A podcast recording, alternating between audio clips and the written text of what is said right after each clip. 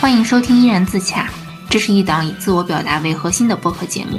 我们将围绕文化、职场、经济、社会等议题展开讨论。我们会定期进行书影音的复盘与推荐，也会针对实时热点表达各自的观点。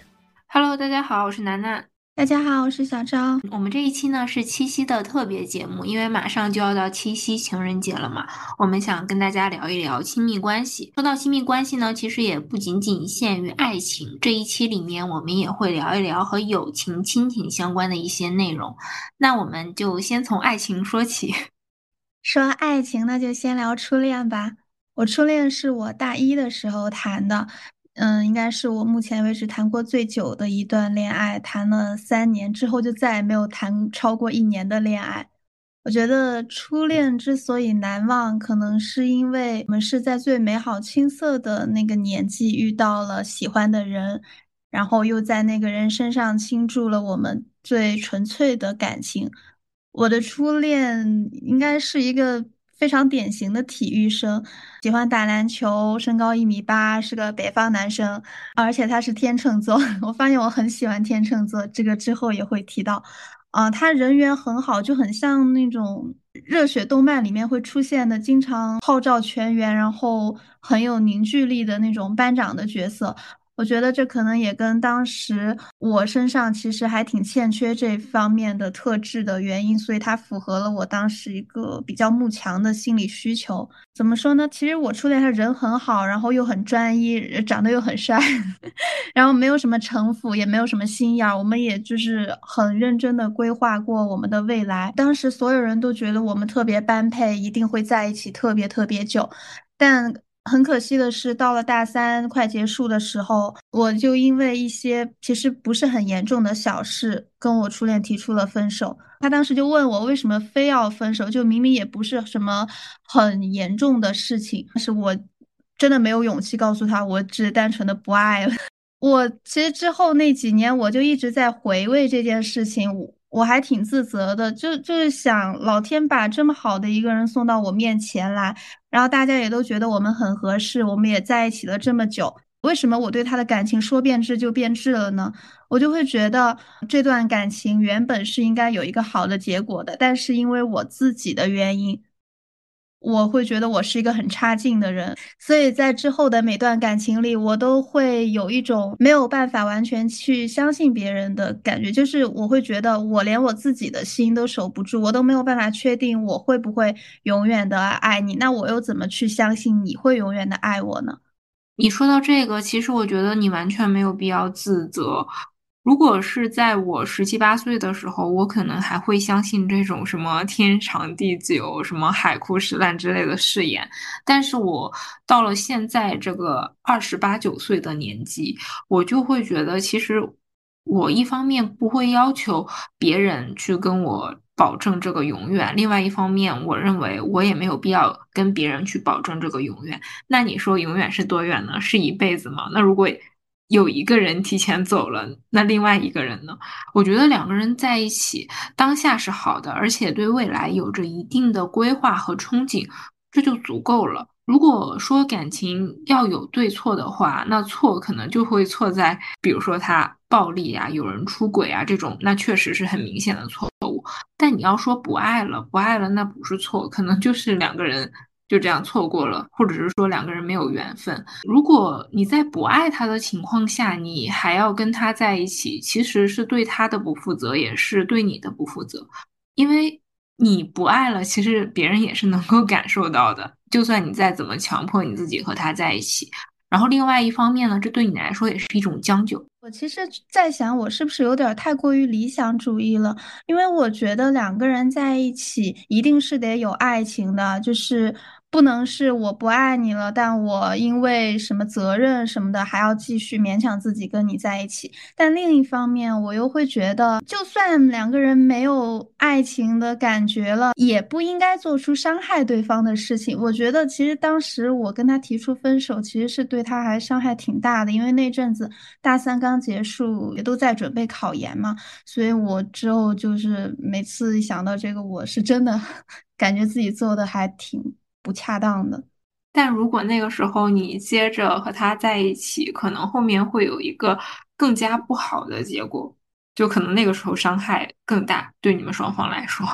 哎，说到我初恋不是天秤座嘛，嗯，真的很喜欢天秤座，我不知道为什么，可能可能是因为一是风象星座，二是天秤不是出了名的审美好，还是人缘好。我在研究生毕业之后，我还遇到过一个天秤座的男生，也是让我特别特别的喜欢，但是我跟这个男生就是没有在一起，甚至没有见过面，甚至。他都不知道我喜欢他，属于是网络一线牵的情缘。这个男生他跟我初恋还挺不一样的，就是我初恋是性格很外向，然后非常自信、很阳光的一个男生，但这个天秤座的男生就是很典型的长发艺术男，内向，然后平时给人感觉很孤独，有一种疏离感。我不知道你有没有抓到那个关于长发男的梗。就是说，他们会有一个共同的特征，比如说，都喜欢一些小众的爱好，然后喜欢听摇滚，留长发。他们会给人一种脆弱、很易碎，然后有一些女生就会出于想要去拯救他的心态，想要去保护他们，然后就会生出喜欢的情愫。我觉得我可能就是有一点点这方面的原因，因为这个男生他是学电影的，然后他也特别喜欢。听摇滚，然后还会看书。其实现实生活中，我认识的还蛮少会真的有去看一些文学类的书的男生，所以我当时觉得，哦，这个男生还挺不一样的。我只我都没有见过他的面，我也没有跟他聊很久，我只是通过他的朋友圈，因为他的朋友圈是全部可见的，大概有三到四年还是四五年的记录，然后他发的也挺多的。我当时就觉得，虽然没有见过面，但是我看了他这么多年的这样一个人生的记录，我觉得我应该离他还挺近的这种感觉。但现在想来，我觉得这都是我的一厢情愿，就是，就是我可能喜欢的根本不是这个人，只是我自己的一个幻想。哎，那句话怎么说？就是这个人最大的魅力是我的想象力。哦，哎，你是不是就是喜欢他身上的一些特质，然后你又会通过想象捏造出来一个完整的三 D 的一个人，然后你就认为你喜欢的是这个人，但很有可能就这个人他根本就不是你想象的那样，因为他朋友圈里面展现的是一方面，但他实际生活中很有可能还有一些其他的，或许你接受不了的东西。是的，我的朋友们都不理解我，就是说你都没有见过他的面，谁知道他真人到底是个什么样子？可能当时恋爱脑吧，就特别天真，跟他们说我看中的是他的内在。其实，说实话，我现在想，我其实真的不了解这个人，包括他怎么一步步成长到现在的，或者是他人生当中经历过什么，这些我完全不知道。我怎么会就轻易的喜欢上一个人呢？所以我觉得，可能我只是把他们当成了一个情感的寄托，他们只是对我来说只是一个载体。因为我在他之后，我还遇到过一些也是这种类型的男生。遇见多了之后，我就会发现，哎，好像他们每一个都差不多。对他们就像流水线上的产品，就是大同小异。我爱的应该不是具体的人，应该是抽象的他们这个群体。哦，所以就是你是喜欢这一个类型的人，或者是说这是你的理想型？我喜欢的类型还挺多的，但这应该是我喜欢的类型之一。说到理想型，我觉得我喜欢的应该是那种很厉害，但是又很纯粹，就像朱一龙那种。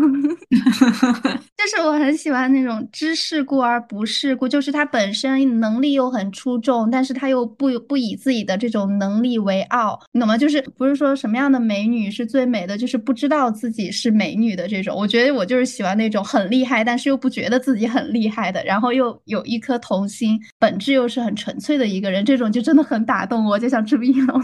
哎，你说到这个，我还想到了，就是说真正的帅哥是那种帅而不自知的。如果他知道了，就会变得油腻。哎，那你的理想型是什么？你要是说我的理想型，在我十七八岁的时候，我的理想型就是那种高高瘦瘦的，性格比较沉稳，话比较少，然后平常喜欢打打球的那种男生，就很像偶像剧里面的那种。可能小的时候看偶像剧看太多了，就导致我认为就是找男朋友可能就要找这样的人。后来直到我遇到了蒙哥，就他这个人好像跟我的理想型是一点都不沾边。他也不是那种很瘦的男生，然后他平常可能也不怎么打球，更多的是去跑步。然后至于性格嘛，我在第三期给大家讲的故事，大家也应该知道了，就是一个显眼包。我不知道为什么，就是我会被一个显眼包所吸引，而且我甚至觉得他当时吸引我的点，就是因为他是一个显眼包。我到现在也想不明白，就为什么 遇到他之后，我就觉得我所有的那些标准就都无所谓了，我就觉得那就是他这个人。听着好浪漫哦，浪漫在哪里？就是。我制定了那么多我的另一半的标准，但是遇到你之后，这些标准我觉得都不值一提，不浪漫吗？真的吗？很浪漫吗？可能因为我还没有遇到过吧。因为你遇到的就都是你的理想型，显得我好像很博爱的样子啊，并没有，没有这个意思了。不过确实，我这些年喜欢过体育生，喜欢过小文青，然后也喜欢过理工学霸，各个类型的我好像。都都喜欢过，但是你要说我真的喜欢他们每一个人吧，我觉得其实也没有，因为让我现在回想，其实大部分我都甚至想不起来他们谁是谁。我觉得可能我爱的始终都是我自己，就是他们对我来说只是作为一个情感寄托，都不是一个具体的他们自己。那其实我觉得你这样也挺好的，就至少不会陷入一段糟糕的感情而无法自拔。也也会陷入啦，就是明明也没有很爱，但是还是会因为恋爱脑，就是会陷入自己构造的那个剧情里面。就对面到底是谁已经不重要了，重要的是我在这个剧情里。那你真的适合去写小说。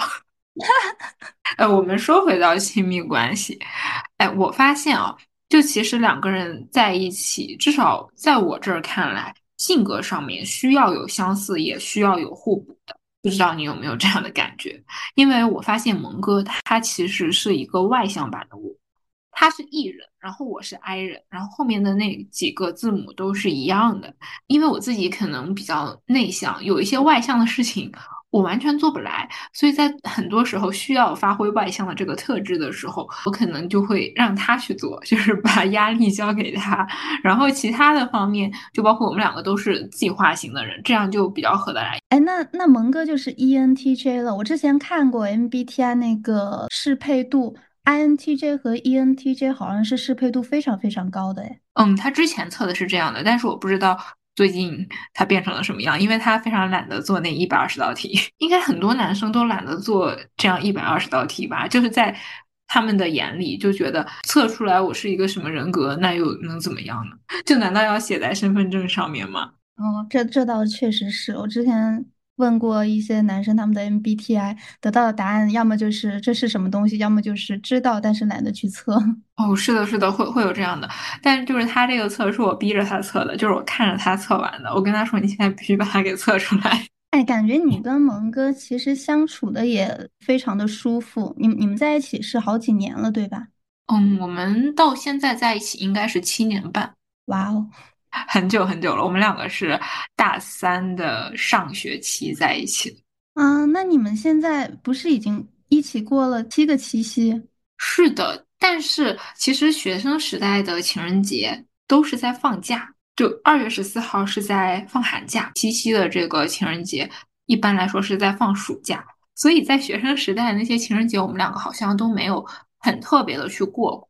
但是我们两个在学生时代的时候特别有仪式感，就是在对方的生日，或者是我们的纪念日，或者是情人节之类的，会给对方踩点发一封情书。我今天在录制之前，我还找到了当时我们在一起之后的第一个七夕，他写给我的情书来着。天呐，这么多年你们一直都在保持这个习惯吗？嗯，后来工作之后就没有了。他那个时候是习惯于用电脑敲，然后我更习惯于是手写信。然后我工作之后我就懒了，我就不想手写了。这件事情确实是因我而起。而且我今天在翻看我们之前的那些互相往来的信件的时候，我就觉得这个东西是不是应该恢复起来，或者说今年七夕的时候再重新的写一封，因为毕竟上一次写也是好几年之前了。然后我今天看到这个他在我们在一起之后的第一个七夕写的这个情书，我觉得他那个时候文笔还挺好的，读来听听呢？我感觉大家应该跟我一样好奇。他是这样写的：这里是距离哈尔滨两千三百七十公里的上海市浦东新区，时间下午四点，温度三十三摄氏度，燥热的温度里没有丝毫秋天的感觉，尽管立秋已经悄然来临了。电脑里单曲循环着久石让的波哥与吉娜。宫崎骏动漫电影里的波哥和吉娜的爱情埋藏在婉转的音乐里。窗外是白云蓝天，伴有微风。午后的阳光渐渐柔和下来，窗台外的树随着风摆动。这里是我的生活小憩，没有忙碌的学习，没有面试的压力，一切都安好。只是总会想起你，想起我们的故事从开始到现在，情节在不断的延续，我们间的故事。在不断的丰富并继续下去。有时候看着小说和电影里的情节，就会突然想着，不知觉间我已经恋爱了这么久，一种莫名的甜蜜就会从心底泛起。QQ 空间显示，截至今天，我们已经相恋了二百零七天。想来这二百零七天就好像短短的一瞬。一月十五号那天的点滴，在我脑海里还依旧清晰，可是又会觉得这二百零七天已经过了好久好久，仿若过了半个世纪那样漫长。因为回忆里满满的都是你的影子，而我已经习惯了生活中有你的样子，就好像已经过了好多年一样。有时候我们会像刚接触恋情的新恋人，总是黏在一起，对好多事情都会充满期待；可有的时候也会像老情人一样，只是坐在一起吃饭，牵着手一起走路，不需要甜言蜜语，看着对方的眼神就是 就是默默的情话。我们一起吃了很多顿饭，走了很长的路，去过些许地方，向往过许多城市，描绘过想要的未来，也有过一些矛盾。我惹哭过你好多次，你对我生过很多次气，闹过许多情绪。有时候我会感觉你是一个任性不听话的小姑娘，有时候我又会觉得你是一个温柔贤惠、细心体贴的好女友。只是无论怎么样，你已经融入了我生活中的点滴，并将陪伴着我继续走下去。以后我们会一起吃好多顿饭，走更长的路，去更多的地方，体验不同城市的生活，去构建我们所期望的未来。虽然避免不了有所矛盾，但我们都会相互磨合、相互体谅，这样互相摩擦出来的生活，可能就是别人所谓的一辈子。大概就截取这样一段吧。我有被打动到，哎，就是我能从他的字里行间感觉到他确实是很真诚的。要不怎么说恋爱脑是男人最好的嫁妆呢？能说吗？我真的觉得他有点恋爱脑。可能他听到这一段，他并不认同我这个言论，因为我以前也跟他说过，我觉得你是一个恋爱脑，哎，然后他说，我觉得你才是恋爱脑。恋爱脑都是不自知的。哦，原来是这样。那我也是恋爱脑吗？不会吧？我觉得我不是，哎。你不是，其实我觉得就是这样互相写信还蛮有仪式感的。后来就是我们两个工作之后嘛，虽然就也不会互相写信了，但是我们两个一定会去过这样的一个节日。也不是说一定要送对方礼物什么的，但一定要有一个过节的这样的仪式感。即便是当天出差了没有时间，或者是加班什么的，我们一定会把这一天给补回来。我听着你们这个恋爱情节，感觉很像。上一辈的恋爱故事，也就是听起来很理想。我上一次看到这种情书，应该是看到我爸妈年轻的时候，他们写 互相给对方写的情书。但是我没有想到这个年代竟然还能看到这样的故事。你说到这个情书，我突然想到，我以前还看过，就是我爸妈之前谈恋爱的时候写过的情书。那个时候，我爸还给我妈写诗呢。哦，是是是，他们那个年代喜欢写诗，但是我就。很难想象，在现在这个年代，大家还会写情书给对方，就真的很浪漫，因为可能比较稀有吧。哎，其实就是从互相写东西的这件事情，好像我们两个在一起之前，对方过生日的时候也会写一封比较长的信，可能那个时候 气氛就已经有一点暧昧了。哎，我觉得你和蒙哥这个感情其实已经很接近理想的感情状态了，哎。你要是说理想，我至少目前看来，我觉得是这样的。因为虽然哦，他在那封信里面写过我们两个会有分歧啊，会有争吵，但在我看来，我觉得那根本就不能算分歧和争吵，是因为我以前上学的时候特别喜欢耍小脾气，这种现在看也不能算什么争吵。我们两个在一起之后的争吵次数真的屈指可数。然后究其原因的话，其实也不是什么特别大的矛盾。但是争吵之后，我们两个会非常冷静下来去复盘这一件事情。两个人如果想要长长久久的在一起，就是遇到这样大的矛盾的时候，真的要冷静下来去谈一谈。不是有很多人说嘛，很多恋人都是能够同甘，但是不能共苦。就是好的时候，两个人都是一起好，但是如果一旦遇到了什么问题，那可能有一个人他就绷不住了，然后这段感情就结束了。我觉得对我来说，理想的爱情就是也很接近你和蒙哥这种状态，就是你们是在一起之前已经是很好的朋友了，对吧？你要说很好的朋友，其实至少从我的角度看来，我跟他。自从比较熟了之后，我就没有把他当做是一个男性朋友在看待，我就是把他当做我未来的男朋友来培养的。所以，其实我是不太相信男生和女生之间有纯友谊的。就我跟别的男生的关系，可能不会像我跟别的女生的关系这样这么好。反正在我的生命当中，好像没有出现过什么男性好友，就都是什么男性同学呀、男性同事啊，就这样，就不会有任何的。那种交心的男性的好友，上学的时候最多也就是比较玩得来的男同学吧，就这样。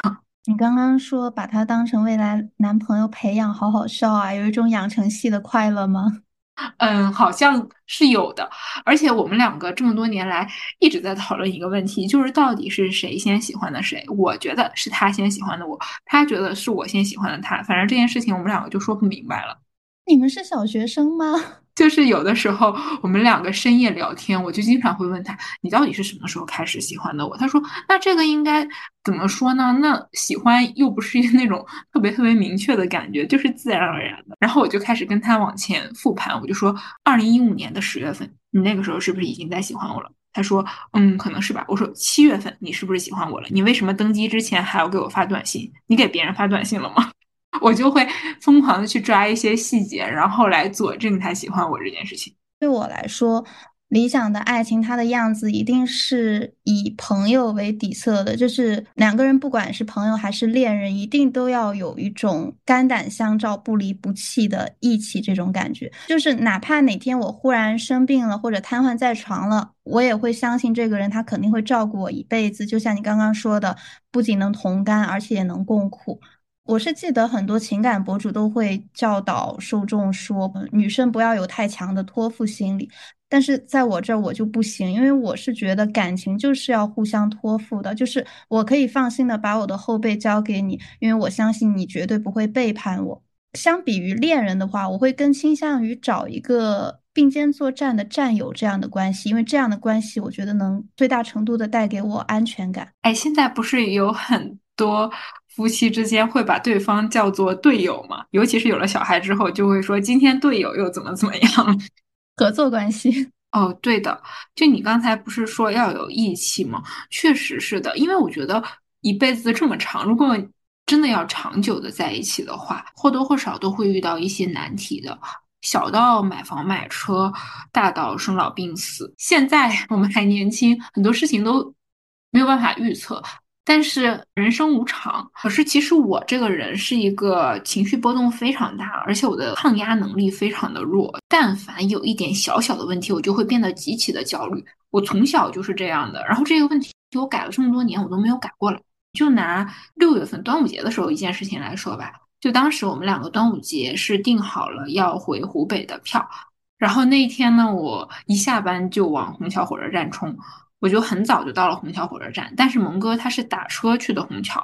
就完全的堵在高架上了，就没想到端午节之前的那天下午四点多能那么堵，活生生的把火车错过了，而且真的特别特别的着急，就是因为火车是开车前三分钟停止检票嘛，他到那个进站口的时候刚好三分钟已经过去了，就是我们已经没有机会了。虽然那个时候火车还没有开，我当场就在那个进站口那大哭，因为我觉得我特别的委屈，然后我后面我还我还跟他。闹别扭，就是我是说，那那今天我们就回不了湖北了，那我现在就要去虹桥火车站附近玩，我就想去那个韩国街逛一逛。然后我们俩就拎着巨重的东西，然后在那个 韩国街那一片走。然后回家了之后，我又开始大哭，就是那天晚上一直搞到了半夜两三点钟。后来我们两个就有深刻的在探讨这个问题，我就发现。其实这个事情也不是什么事情嘛，就那错过了，错过了就不回去了。我们端午节去做点什么别的事情，后面再回。我也不知道当时我为什么那么委屈，可能就是我觉得啊，这件事情的错也不在我。然后呢，其实呢错也不能在蒙哥，因为他明明已经提前了很早出去，不知道为什么那天就那么堵。但我就 想要把我所有的脾气都发泄到他身上，而且我后来。回想了一下，在很多时候我都是这样的，我就很喜欢把一些事情怪罪在他身上，然后他相对来说是脾气好一点的，所以我们两个人之间的关系有的时候其实是靠着他的脾气去撑的。一旦有一天他撑不住了，那我们两个可能就会出现很严重的矛盾。我大概能理解你的意思，就是你理智上你是知道其实他也没有做错的，但是你就是没有办法控制自己的情绪，你就是需要把这个情绪宣泄出来。但是我觉得蒙哥他真的做的很好，因为他真的能够拖住你的情绪，这一点我觉得已经超过绝大部分人了。我也发现了，就是我们两个在一起的这七年多，甚至是我们两个在一起之前是所谓的朋友的那个阶段，他都是那个能够把我的情绪托起来的人。就包括我刚认识他的那个时候，我是一个特别不自信的女生，因为当时我觉得我呃有点胖，然后我又比较内向，我的表达又非常的不好。虽然我觉得我还。蛮会写一些文字上的东西，但是我不相信我自己能够去胜任校园记者这样的一个工作吧。然后他那个时候他就会鼓励我，他就说：“我觉得你可以的，就是你你能把这些这些事情都做好。但是你看别人其实没有办法像你这样做的这么好。就包括后来我成了我们记者团的那个团长，因为 其实我成为记者团团长这件事情，我到现在都有点没搞明白。”我一直以为会是另外一个女生，或者是团长就是蒙哥，因为他们都非常的外向，然后文字能力也都非常的强。我不知道当时就是负责我们记者团的这个老师，他为什么就是把这些东西交给我？可能就是我态度上特别的积极，然后做的工作也比较多，他觉得我是一个值得托付的人。然后我就觉得我压力特别大，我就跟蒙哥说我没有办法胜任，而且当时好像是另外一个女生，她因为我当了团长，她就退团了。他是只想当团长，就是当不了他就不干了，是吗？嗯，对。如果当不了的话，可能对他来说是浪费时间，他不如就是再去做一些别的事情。然后蒙哥那个时候就变成了副团长。我还记得当时我们记者团的老师跟他说，觉得他这个人的那个性格有一点太活泼了，就是不适合当这个正职，就是镇不住所有的人。然后我当时就一整个头大，就是那个时候我我的。I 的那个值比现在可能还要更高一点，可能是百分之百的 I。我就在想，哦，我这种 内向到极致的人，你要我怎么镇住别人呢？我我就一整个陷入了自我怀疑当中。然后蒙哥他其实当时本来也是不想要留在这个记者团的，他好像后来是因为我，他他觉得我不自信，他要想办法就是帮助我，就是把这个记者团继续的运作下去，然后他才留下来的。所以就那个时候我是。我是他领导 啊，虽然我现在也是哈，就是我我是一个非常不自信的领导，然后他是一个真正的幕后的 boss。我个人性格的改变，其实也是在后面我当记者团团长的这一年当中，就是翻天覆地的变化。所以就是可能现在大家觉得我特别的自信，我在记者团的那一段时间真的是给我了非常大的力量。如果我大学当时没有加入这个记者团的话，首先我不会认识蒙哥，其次我可能还是一个非常懦弱，然后什么事情都不敢干，甚至我在想，或许我的大学生活就会这样的一事无成。哎呦，这么一说，蒙哥真的人还不错哎。他不仅可以发现你的闪光点，还可以帮助你去，嗯，把你的优点更好的发挥出来。甚至他还愿意去托举你，让你能够有所成就。其实换句话说，他也是在玩养成系，对吧？对他把一个非常胆怯的一个小女生，然后培养成了团长。哎，你们这不就是属于互相成就吗？但是你现在说我成就了他的哪一点？或许我是在他工作之后才开始对他有所成就的。我之前也有跟你说过嘛，他上学的时候是学霸，他吸引我很重要的一点也是因为他是一个学霸，因为我就是一个非常非常慕强的人。哦，他也是天秤座，难道我们射手座就是喜欢天秤座吗？天秤座是射手座天才。哎，我之前真说过这句话，哎，就是在我喜欢我那个 crush 的时候，我跟我朋友说我的天菜就是天秤座。哎，很有可能就是我们这种 INTJ 型的射手座的女生，天菜就是天秤座。如果大家也是 INTJ 射手座的话，可以说说你们的天菜是什么？他上学的时候是学霸，然后工作之后就自然而然的变成了工作中的学霸、工作狂。所以其实他的生活除了工作和玩手机，就是没有什么别的事情了。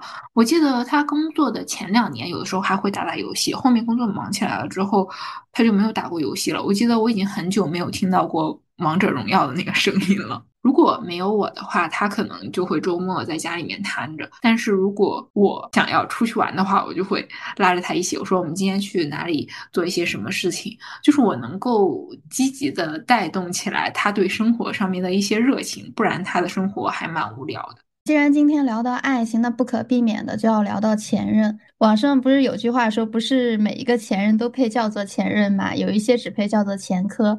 但我聊的这个前任，我之所以敢聊他，是因为我知道他肯定不会听这个播客。因为上一次我跟他聊天的时候，他告诉我他不知道什么是播客，所以我非常放心的可以在播客里面聊一聊他。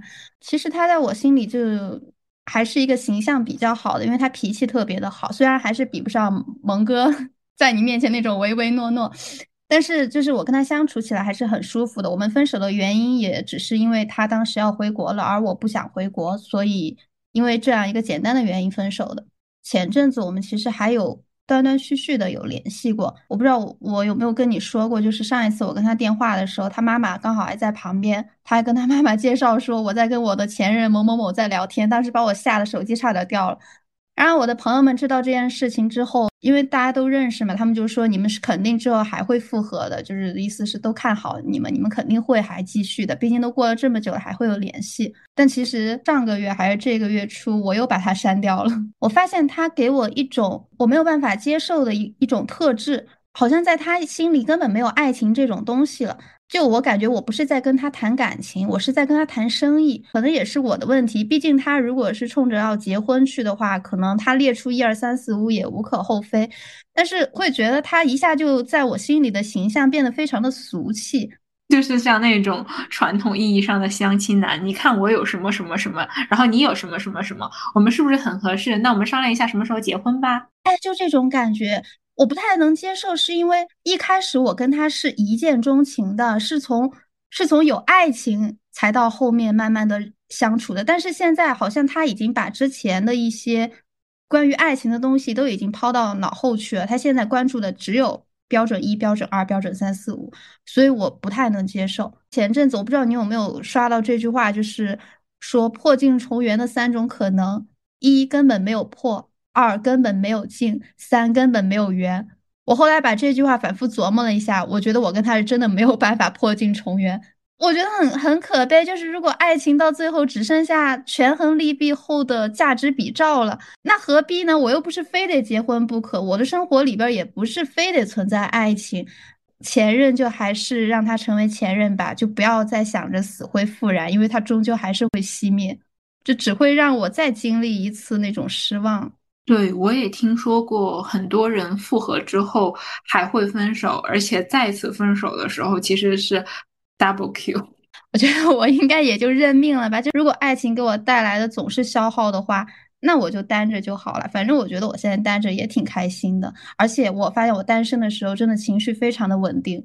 但是我一谈恋爱，我就会变成恋爱脑，然后就会有时候就想小作一下，或者是会患得患失。哎，那你是不是你的情绪会比较容易受亲密关系里对方的影响？所以当你谈恋爱的时候，就会有一些不好的情绪，就反而你现在单身了，自由自在，你也不会因为别人的一些事情来牵动你自己的情绪，你就会觉得好得多。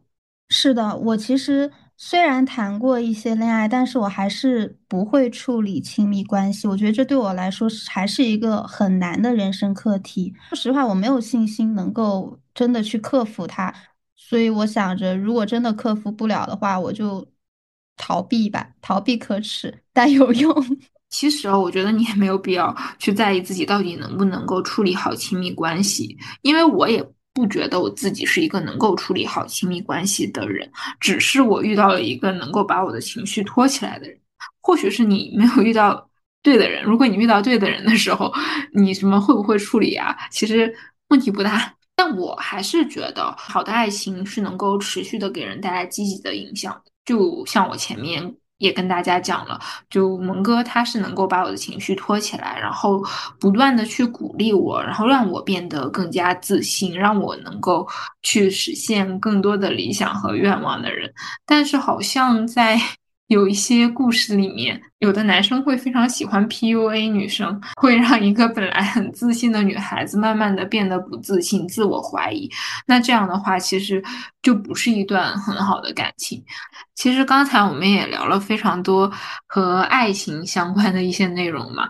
那我们下一 part 可以聊一下友情，因为毕竟像我和蒙哥，其实看起来相当于是从朋友变成恋人的这样的一个过程。说到友情，既然刚刚我们聊的爱情，其实我一直很好奇的一点就是男女之间到底有没有纯友谊？因为我是见过一些朋友处成恋人，其实我到现在都没有理清楚这种到底是属于友情的变质，还是说一开始就只是借着友情的幌子，一开始就是喜欢喜欢对方的。如果是我的话。那就是后者呀，借着友情幌子的喜欢养成系的男友，就是我觉得我们从来都不是单纯的朋友的关系，因为我们聊的东西太多了，就几乎每天都会聊天，甚至每天睡觉之前聊天的最后一个人都是对方，就很像生活里我们和闺蜜之间的关系，应该很难有一个男生会和我之间像闺蜜一样联系的这么密切。我觉得就是，如果是真的联系到这种很密切的程度了，很有可能就是爱情。当然，可能有的人，就比如说像发小啊，两个人之间关系就是特别好啊，这也不一定。你看《曾少年》里，乔乔和秦川最后不还是结婚了吗？那小船哥不是也跟乔乔关系很哦？乔乔也不是单纯的。哎，其实我跟蒙哥，我们两个在当朋友，就是当所谓的朋友的那一段时间里，我们两个人都觉得。隐藏的特别好，但是后来就是在跟别人聊天的时候，所有人都告诉我们，那个时候你们两个怎么回事？大家都看得清清楚楚，只有我们两个人觉得自己藏可好了。结果别人全都知道这两个人有问题，喜欢一个人是根本就藏不住的。这些年我倒没有什么特别好的异性朋友了，我现在身边基本上都还是女生朋友居多，而且可能人的精力有限吧，我就只能和。为数不多的几个好朋友继续维持比较亲近的关系，然后每次我失恋之后治愈我的，我发现也都是我的这些女女生好友，所以我现在就觉得，既然是交朋友的话，那就还是和女生做朋友最好啦。毕竟和男生做朋友到了这个年纪，基本上大家也要开始 考虑结婚的事儿了，那就也得避嫌，就感觉这样的友情都是走不长的。加上我发现女生。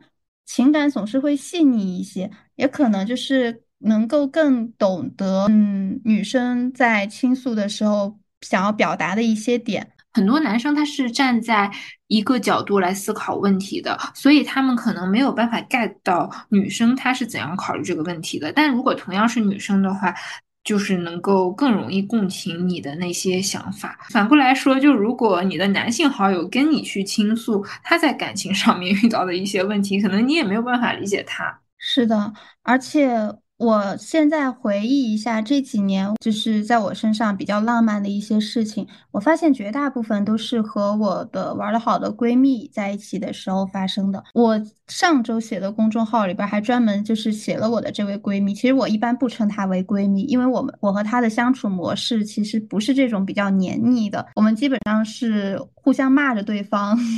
这样相处的，所以她她应该不知道我这个时候把她称作为闺蜜，她应该会骂我。我印象最深刻的就是我有一次和她去看海，应该是二一年的冬天还是秋天，天气已经比较冷了。然后我们到了那个小镇的时候，收拾完出门去看海的时候，其实天已经黑了。所以在我的记忆里。那个时候，那个地方的海是黑色的。我印象最深的一个细节，就是因为那个时候已经十月下旬了，天气已经比较冷了。但是我一贯冬天都穿的比较少，我就穿了一件很薄的小西装，他穿的是一个比较厚的外套。然后当时我们牵着手在那个沙滩上散步的时候，我就在旁边冻得直哆嗦，然后他就非常嫌弃的看了我一眼，就是要风度不要温度。然后就把他身上的外套脱下来披在我身上，然后穿上了我的那件很薄的外套。我当时一瞬间，你懂吗？就是天呐，他怎么做了一个像我的男朋友会做的事情？然后他就自顾自的就就往前面走，我就在后面看着他。然后我当时一抬头就看到，哎，天上还有一颗星星。因为当时我又没有戴隐形眼镜，所以其实看不太清楚。在我看来，就是。好像满天都是星星，你懂吗？就当时一一瞬间就觉得哇，这个地方真的好浪漫，但没有想到这么浪漫的一个故事竟然发生在我和我的闺蜜身上。我也有很类似的经历，好像也是一句歌词，还是一句很火的网文里面的一句话，叫做“与你分享的青春不比恋人少半分”。我现在去回想一下学生时代，有很多时候，蒙哥他跟我说他想看这个电影，或者是他想去吃这家餐厅，然后我都会拒绝他。当时拒绝的理由是啊，我对这个电影不感兴趣，或者说我。根本就不想吃这家餐厅的菜，最后我全都跟我室友去吃了。当我跟他说的时候，然后蒙哥就说：“怎么回事啊？你怎么不跟我去啊？为什么最后选择跟你室友去了？吃醋了。”我觉得我是可以去迁就我的朋友的，但是在恋爱关系当中，我就不想迁就。我觉得那我不想做什么，我就要表达出来，然后 让蒙哥去迁就我。但有的时候，就正是这一种迁就和包容，可能才会让我们两个之间的感情不断升温。而且就说到说到朋友嘛，像大学时候的朋友，我感觉他们就是在完整的经历我整个恋爱过程，就是从我认识蒙哥，然后后来我跟蒙哥的关系发展的越来越近，我们两个在一起，然后后来一直到毕业，就直到现在。我记得有一天我室友发微信跟我说，他觉得他好像在追一部青春的剧，如果我们结婚了的话。好像他追的这部剧就 happy ending 了。哎，我我懂这种哎，就是朋友见证了你和你的恋人相处的整个过程，就像他见证了你人生当中的很长一个片段。是的，所以就是。在他的记忆里，我这一段记忆也是鲜活的。可能我当局者，我并不能够 完全的从一个比较客观的角度去看到那个时候我的状态，但是我的朋友们可以。就包括后来我室友也跟我讲，他觉得我跟蒙哥在一起之后，我整个人变化真的非常大。最明显的变化就是我这个人变得自信了。这一点真的很难得，因为我想了想。我除了跟我初恋在一起的时候是整个人越来越自信的状态，之后的每段感情，我好像在结束的时候都会有一种，我并没有在感情里面变得更好，反而变得更差了，对自己的消耗更多，是吗？是的，我这个闺蜜也算是见证了我最近三年的感情感情史了。你知道，就是很搞笑的是，我跟她聊到这些的时候。我们后来共同发现了一个特征，就是我让我动心过的这些男生身上或多或少都会有一些我闺蜜的影子。比如说，我有一个前任是特别喜欢打游戏、看动漫的。我其实不太懂游戏，他们那个应该是叫什么二 K 还是就是 Switch 的一个什么游戏，然后也喜欢看那个日本的动漫这些。然后我闺蜜刚好也特别喜欢打游戏，然后也特别喜欢看动漫。包括我喜欢过一些男生，可能有喜欢艺术的、喜欢看电影的，这些也都在我闺蜜身上淋漓尽致的展现了。我 当时我们发现这一点之后，我闺蜜说了一句话，她说：“你这些年是不是一直在找我的代餐？” 你这么说，其实我周围很多朋友都会跟我说这样的一句话，他们说如果有一个像我这样的男朋友就好了。这突然让我想到一个问题，就如果是性转，就是你变成了一个男生，你会和现在的自己谈恋爱吗？如果是现在的话，我是肯定会愿意的，因为我觉得我现在状态还挺好的。但是如果是沉浸在之前的感情里边的自己的话，我应该就会 say no。我对这个问题的答案其实考虑了两个方面，一个是。真实的在感情里面的自己，另外一个在朋友面前表现出来的我自己。先说真实的我自己，我前面也提到了，其实我是一个情绪不是很稳定，然后非常容易焦虑的人，所以我非常需要有一个别人把我自己的这个情绪托起来。那如果 是一个真实的。感情里面的性转版的我，那我可能不会想要跟这样的人谈恋爱。你想，两个人都需要情绪托起来，那怎么互相托呀？两个人爆炸全都炸掉了，就这段感情可能就结束了。但是我在朋友面前往往会表现的很坚强，就是我在朋友面前，我可能更想要去托起他们的情绪。我猜测这也是我的一些朋友就是会跟我说，我如果有一个你这样的男朋友就好了。如果是性转版的，我这个。表象的我自己的话，我还蛮想和这样的自己谈恋爱的。哎，你这么一说，我刚刚也想了一下，因为我这个闺蜜，就每次我跟她打电话，她都不准我提前挂电话，我就会嘲讽她是不是有分离焦虑。还有就是她从小到现在，她一直没有谈过恋爱，所以有时候我就会 开玩笑的说，就是有亲密关系的恐惧这些。然后我刚刚想了一下，我觉得。如果他是男生的话，我愿意跟他谈恋爱，是因为他和我作为朋友这样相处，我是觉得很舒服的。但是如果是以他面对亲密关系的这种态度的话，我觉得我跟他应该也是没有办法继续的。嗯，我其实知道，我和他在面对亲密关系的时候，我们的心理问题其实都还挺严重的。所以说，其实我们在爱情和友情里面表现的是我们性格中的。不同的角度，对，所以这么说，可能有些人就确实只适合当朋友。是的，哎，不过其实我觉得当朋友和当恋人对我来说，其实差别也不是很大了。因为我和我闺蜜每天晚上，就现在每天晚上都要隔着时差打好几个小时的电话，就有一种他是我的异国恋男友的感觉。我们最夸张的时候，一天能打八九个小时。那个时候我还跟他开玩笑说。上班都没有这么这么准时的，他应该付我工资，然后他也骂我说，应该是你给我付工资吧。哎，说到朋友，其实除了闺蜜之外，还有那种距离稍微远一点的朋友，或者是说最近很流行那个搭子文化嘛，就是现在好多就是比如说像什么饭搭子呀，然后什么球搭子，感觉就是干什么都可以有搭子，旅游搭子之类的。你觉得搭子算朋友吗？我觉得不算是朋友，但是是有发展成朋友的潜力的。因为我现在复盘了一下，我的很多朋友其实都是从搭子发展过来的。因为其实我是在北方上大学嘛，我的好多。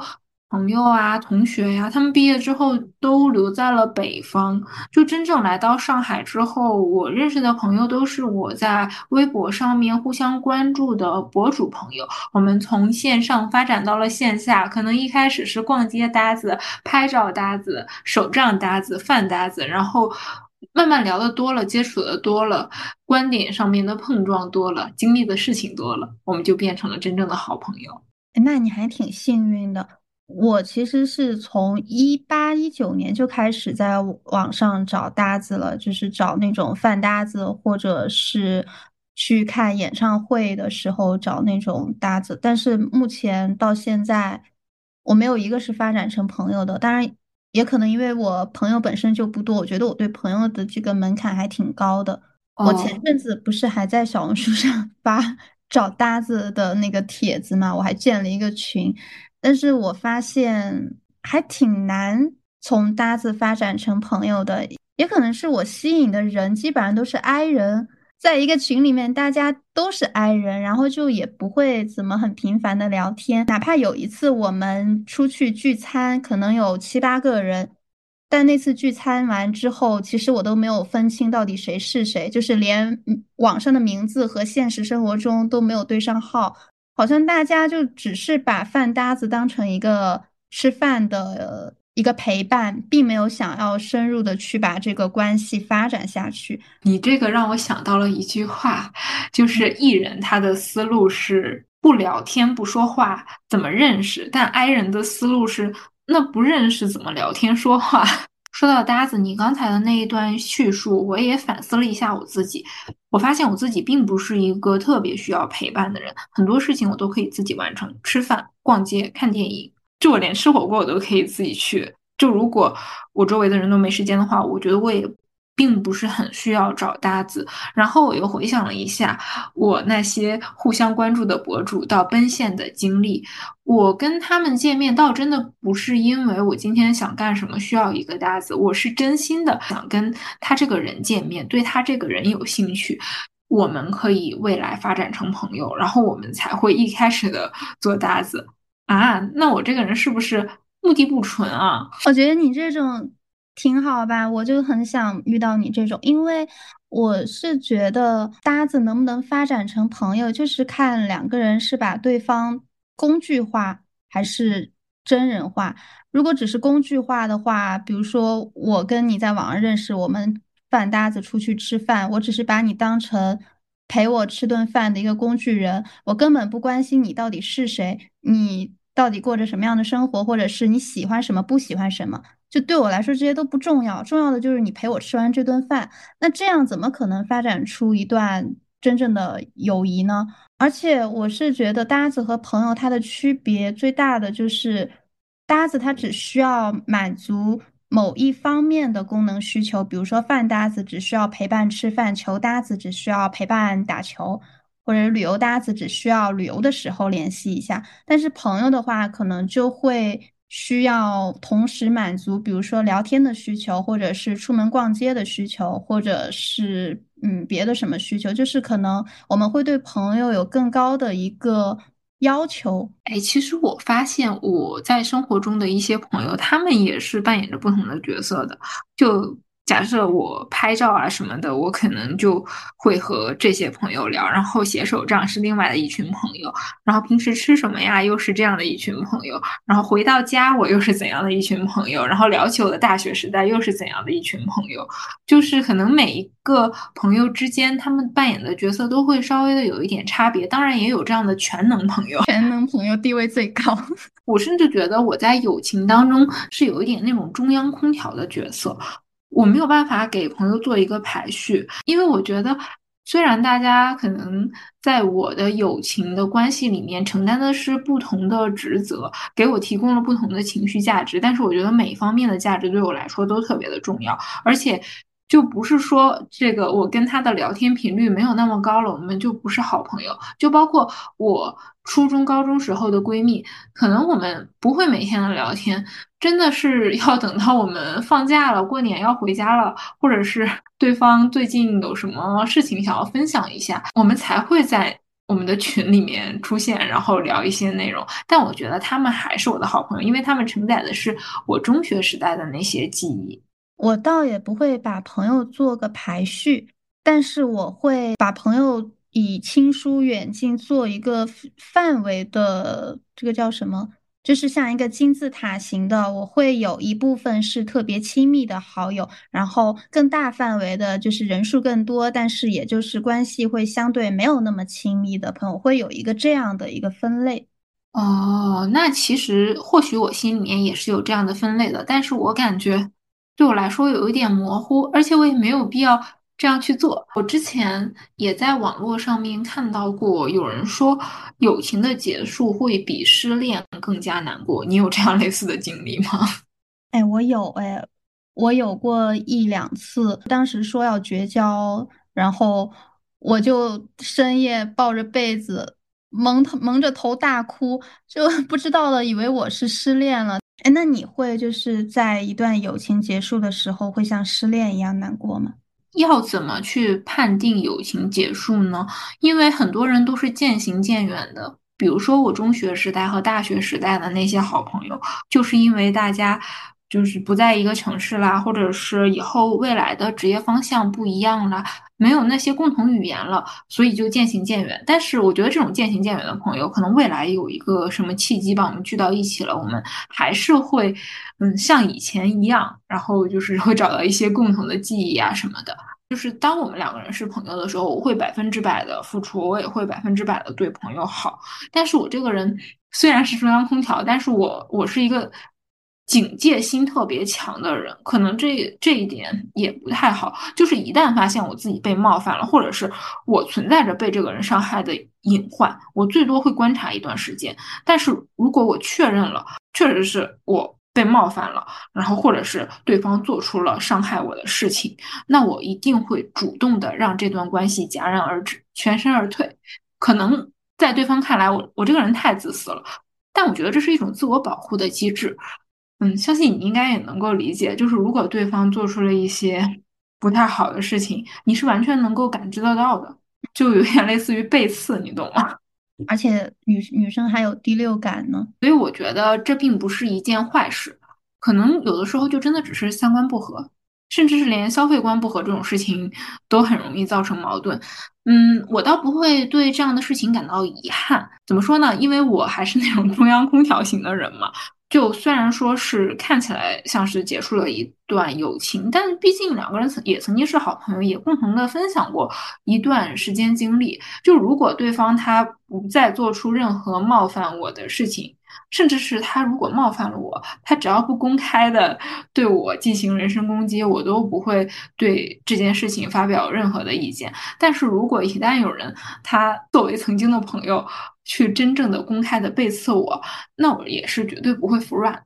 哎，我觉得我们在这一点也挺像的，就是还都更偏向于好聚好散。我觉得对我来说，渐行渐远的这种。感情的消失，我是可以接受的，因为我觉得大部分的友情，在我这其实都是渐行渐远的。比如说，要么就是毕业了，或者是呃彼此已经没有办法再继续陪伴了，这些我觉得都是可以理解的。我最多就是在想起以前的事情的时候，会觉得有一些遗憾，但是我也可以接受。我不太能接受的那种情况就是。比如说，这个人伤害了我，或者是我们在吵架争执的时候，呃，他说了一些让人伤心的话，这种我觉得对我来说就是会让我的情绪波动比较大。如果大家都没有撕破脸的情况下，我是更倾向于大事化小，小事化了。嗯，所以说，其实我对于友情的结束好像不会有任何的难过，渐行渐远嘛，那个是人之常情。天下没有不散的宴席，但如果真的是别人可能会伤害到我了，那这对我来说反而是一件好事，就是及时止损。那这样，如果是被我的朋友们听到了，他们会不会不喜欢我呀？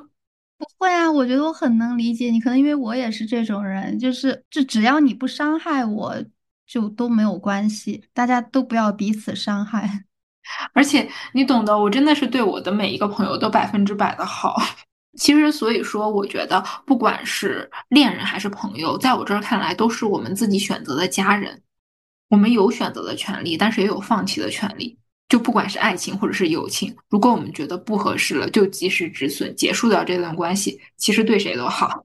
是的，但是亲情是没有办法放弃的，所以我觉得亲情是这三个关系里面，嗯，最难的一个课题，至少对我来说。嗯，是的，因为毕竟没有办法选择嘛。是的，没有办法选择，当然也不是说不好的意思啊，我觉得还是挺好的。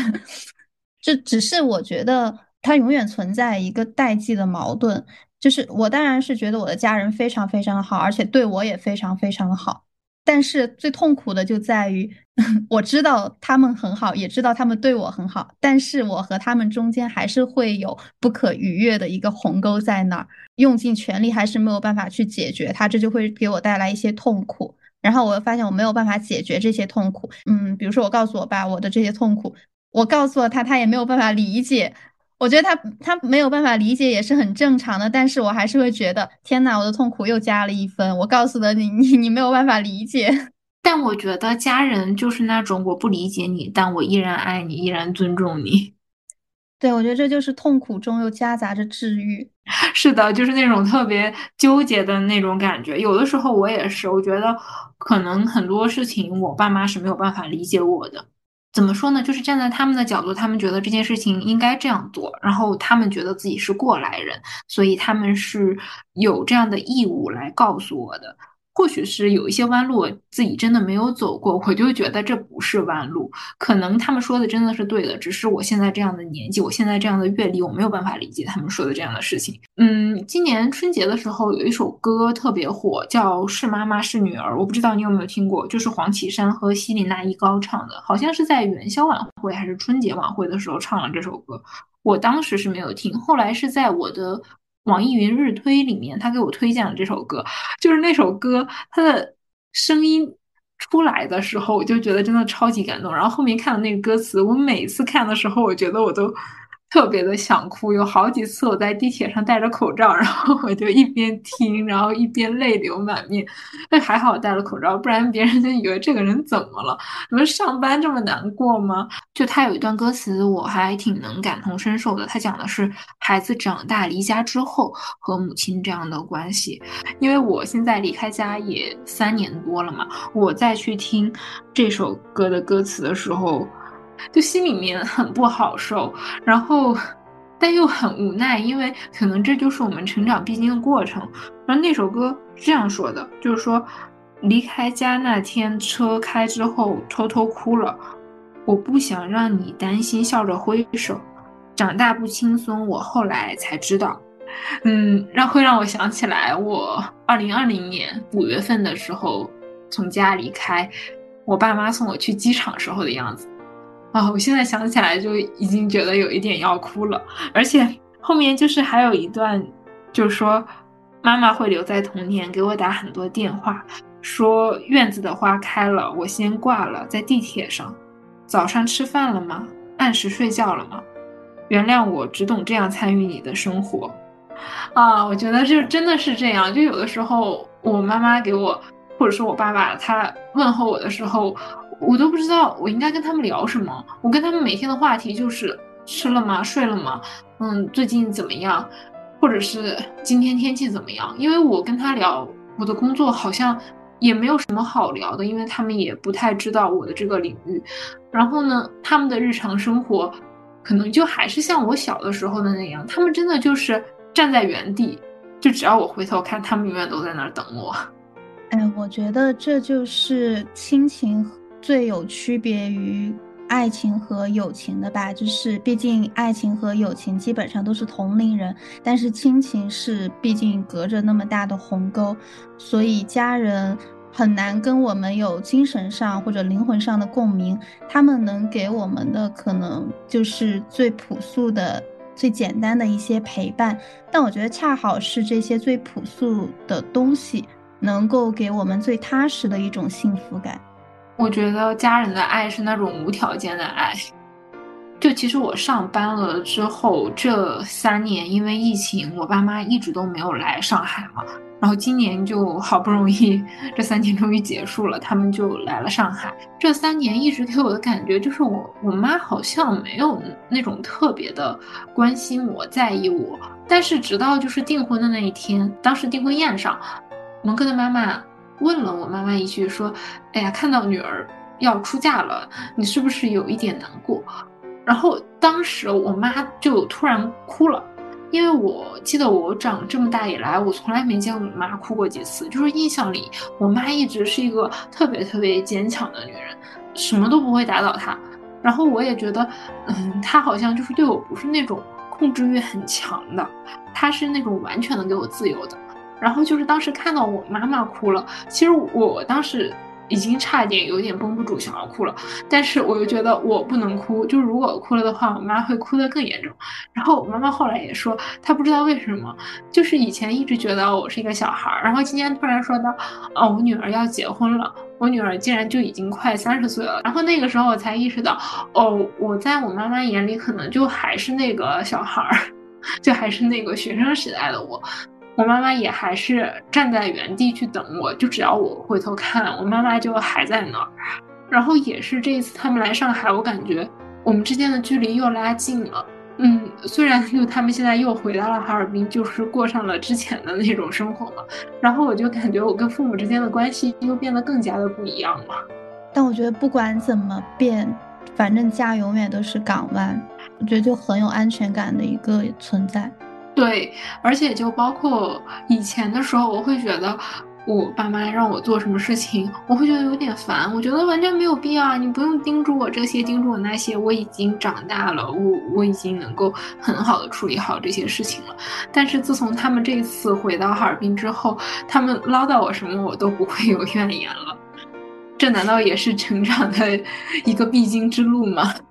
长大了，是的，没想到我都快三十岁了才长大，或许是。我还没有真的长大，哎呀，还好我没有跟你开视频录，因为我现在已经泪流满面了，觉到了。所以我觉得我的爸爸妈妈真的是非常好的爸爸妈妈。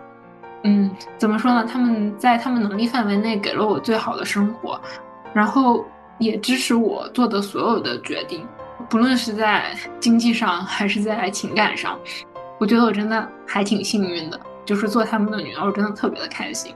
希望你爸爸妈妈听到这这期播客的时候，不要太开心。我不会让他们知道这件事情的，因为我觉得我是一个特别羞于跟家人说爱的人。我也是哎，可能他们也知道我很爱他们，然后他们也很爱我，但是我好像现在还没有办法把爱对他们说出口。可能我的表达方式就是关心，或者是给他们买一些东西什么的。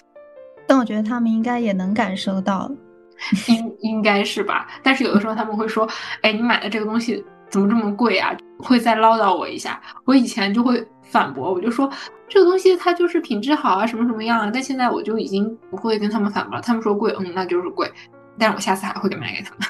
嗯，听着好治愈啊。我们播客果然是一期治愈类播客。我们是深夜节目，就包括我们现在录制的时间已经十一点多了。其实就应该这个时候录制，因为我们这一期聊的是感情。虽然是情人节特别节目吧，但我觉得情人或者说是爱情，它只是我们生活或者是感情当中的一部分，还有很多的情感和生活是和自己的家人和朋友有关系的。是的，对，所以 就是说，这一天我们不仅是可以跟自己的恋人表达爱，也可以跟自己的朋友、跟自己的家人表达爱。那我感觉我们这一期聊到这就差不多了，因为我要去找一下纸巾擦一下我的眼泪。哎，这一期还挺特别的，因为我之前录播课从来都没有哭过。嗯，我好像也没有怎么听你哭过。就我感觉，我这个眼泪其实本来应该是在订婚宴的时候流下来的，但是我当时忍住了，就是强忍着把我这个眼泪收回去了。嗯，但是今天聊到这个事情，因为也没有别人在场，所以我觉得我可以放任我的眼泪流下来。如果不发泄的话，可能我真的觉得这在我心里面会是一个心结。嗯，我觉得也挺好的，把这一刻录下来了。是的，我觉得就是等到我之后年纪再大一点，再听到这一段，可能还是会有一样的感动。那我们这一期差不多就聊到这里啦。嗯，提前祝大家七夕情人节快乐！不管大家是在恋爱中还是没有在恋爱中，都希望大家能够快乐的度过这一天。那我们下期再见，拜拜！下期再见，拜拜！以上就是本期播客的全部内容了。你可以在小宇宙、苹果播客、喜马拉雅、荔枝、网易云音乐、QQ 音乐、Spotify 订阅和收听我们的节目。如果你喜欢我们的节目，欢迎在苹果播客为我们的节目点一个五星好评，也欢迎大家在小宇宙平台为本期节目点一个收藏和喜欢。感谢大家的收听，我们下期再见。希望你也拥有美好的一天哦。